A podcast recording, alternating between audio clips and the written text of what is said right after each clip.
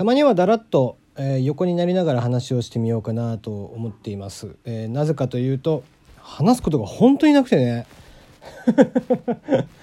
いやもうなんかかれこれ1時間半ぐらいずっと探してるんだけど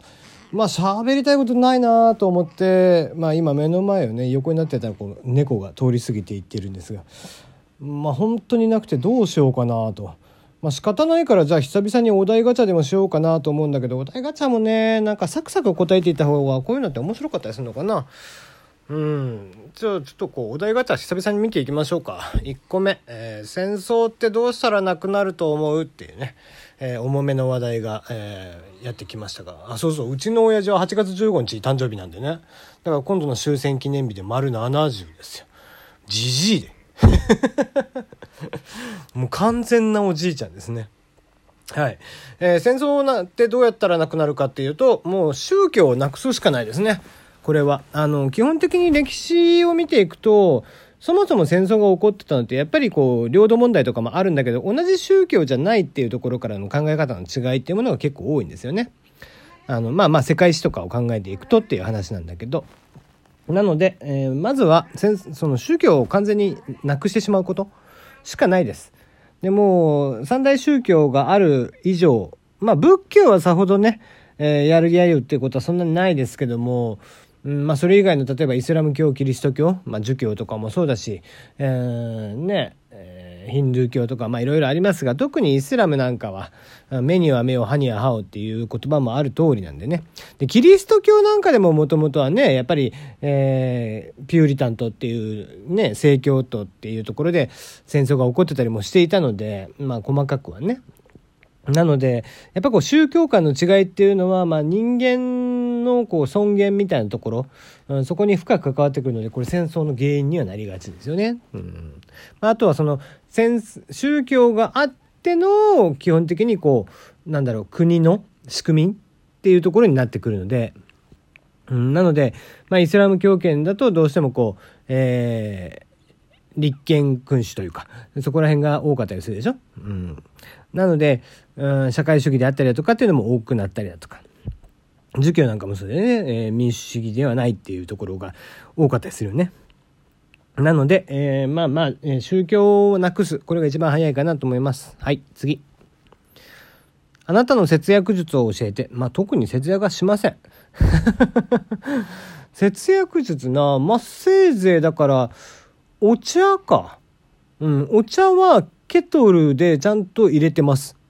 で、2リットルのケトルをうちは2個置いてますね。1人しか家にはいないですけど。まあ、焼酎飲むんで、夜。お酒を飲むんで、まあ、ただ今の時期とかだとジャスミン茶をずっと作ってて、ジャスミン杯を飲んでたりしますね。うん、はい、じゃあ次。金髪にしてみたいって思ったことある理由も教えてっていうかもう金髪してましたからね、ずっと。若い時は、20、21、2ぐらいまで、23ぐらいまで金髪にしてたかな、ずっと。まあ、ずっとじゃないですね。金髪にしたり、金髪をやめて、まあ、黒に戻して、で、えー、カーリーみたいなパーマかけたり、ウェーブにして、みたいな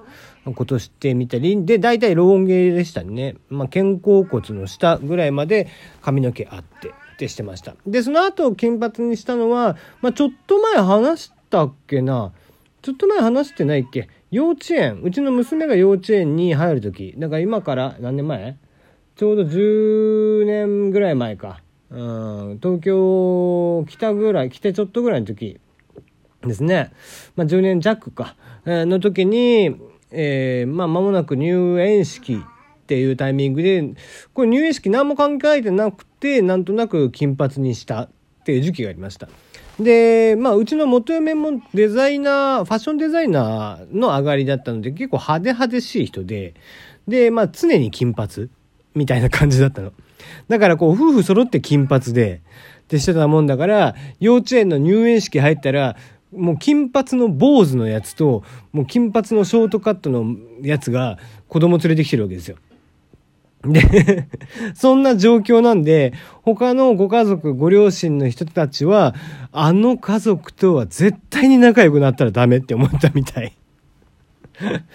うん、もうなんかそんな感じだったみたいだね。うん、でも結果的に、まあこれはなんか元嫁が偉かったなと思ってたのは、まあうちは住んでたのが古い3階建てのマンションというかアパートというかっていうところで、3階はもともと大家さんたちの息子さんたちが暮らしてらっしゃったところで、2DK のマンションだったんだけど、あの、3階ぶち抜きでそこに入ってたんですよ。2階、2DK、2LDK かな。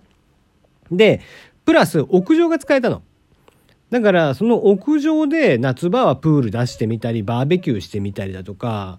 まあ、そんなことをしてみてましたね。うん、誕生日の時には、まあ、うちの娘は誕生日が5月なので、ちょうどね、時期的にも、えー、素晴らしい時期。なので、えー、夏場上に出て、えー、みんなでテーブルとか持ってって、他のお友達とかもみんな呼んで、お母さんとかも呼んで、え、誕生日をお祝いしてあげたりだとか。あとは夏はこう、でっかい、えー、3メーターぐらいのですね、えー、プール、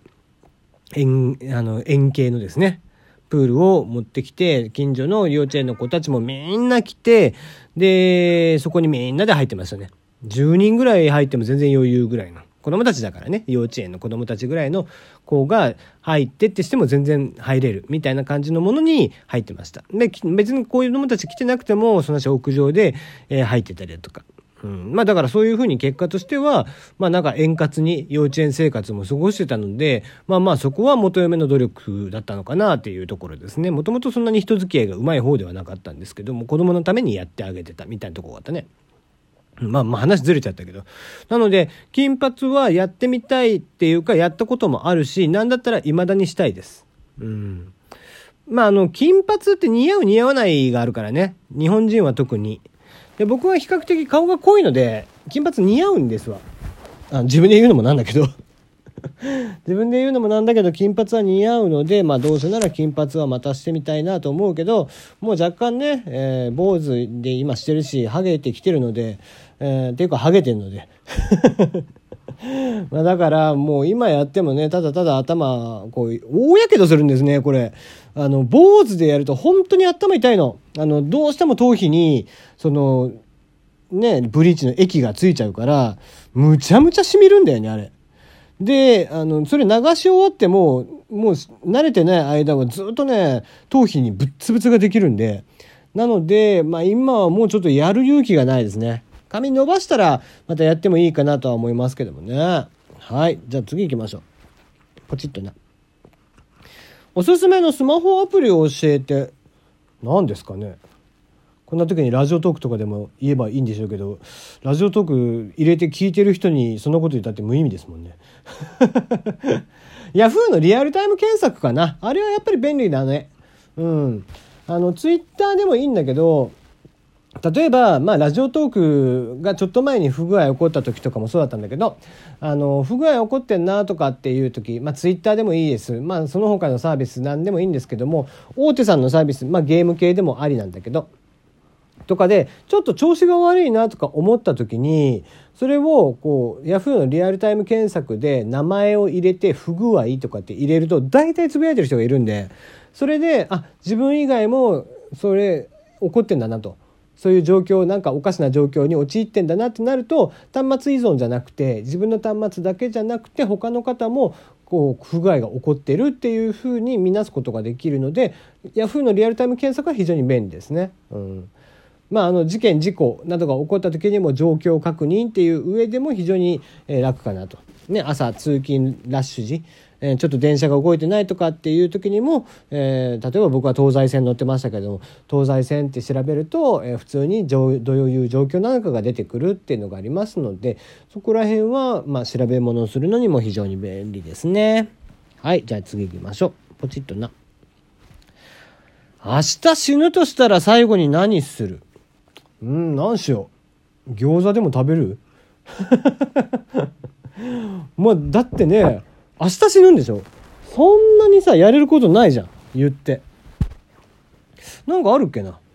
うんまあ餃子食べてもなんか静かに暮らす。まあお酒飲みたいかなやっぱり。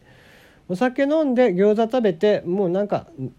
眠いっつって寝る。うんそんな感じじゃない？これだからね、明日死ぬとしたらっていうのがどうやって死ぬかも問題だよね。だから例えば病気で死ぬとかだったらお酒飲んじゃダメみたいなのがあるじゃん。でもまあ明日死ぬの分かってんだったら飲んでいいか。そっか、明日死ぬって分かってんだったら別に飲んでいいね。うん、お酒飲んだらなんかもうその瞬間すげえなんかもう痛いとかねえそんなんじゃなければ飲んで餃子食べて、まあ、好きなようにして寝たいかな食べ物なんかお寿司食べたりとかまあそんなことぐらいしか思いつかねえななんか、うん、人生においてこうたった一日で過ごせるほど、えー、完了させれるほどの夢っていうものは特にないんでね。うん例えばこう、えー、まあ何百人とか何万人とかの人の前で1回ぐらいは歌を歌ってみたかったなってやっぱり歌をねずっとボーカルをやってたのでそういうことを考えてみたりだとか、うん、まあまあお金持ちになってみたかったなとかそういうことは思ったりするけどでもなんかそれは別に一長一短というか一日でできることじゃないというか。うん、せいぜい一日でできることって言ったらねどっか、まあ、国内でどっか行ったことがないところでうん行ってみたいとこあるかってそれだったらいけるのかもしれないけどそんなことはないしなやっぱりせいぜい、まあ、餃子食べてお酒飲んでうんあわよくばお寿司でも食べてうんまあちょっとカラオケでも行って、えー、もうあとは寝ればいいんじゃない？もう十分です。そんなので、えー、僕は十分かなと。あ、まあ、あとはそうね。もう一個やっぱり重要なのは、えー、子供たちの顔を見て、っていうところですかね。うん。まあ子供が2人、え一緒に住んでいるわけではないんで、あの2人の顔を見て、まあ子供たちに感謝の言葉でも伝えてってしたら、もう僕は満足ですね。うん。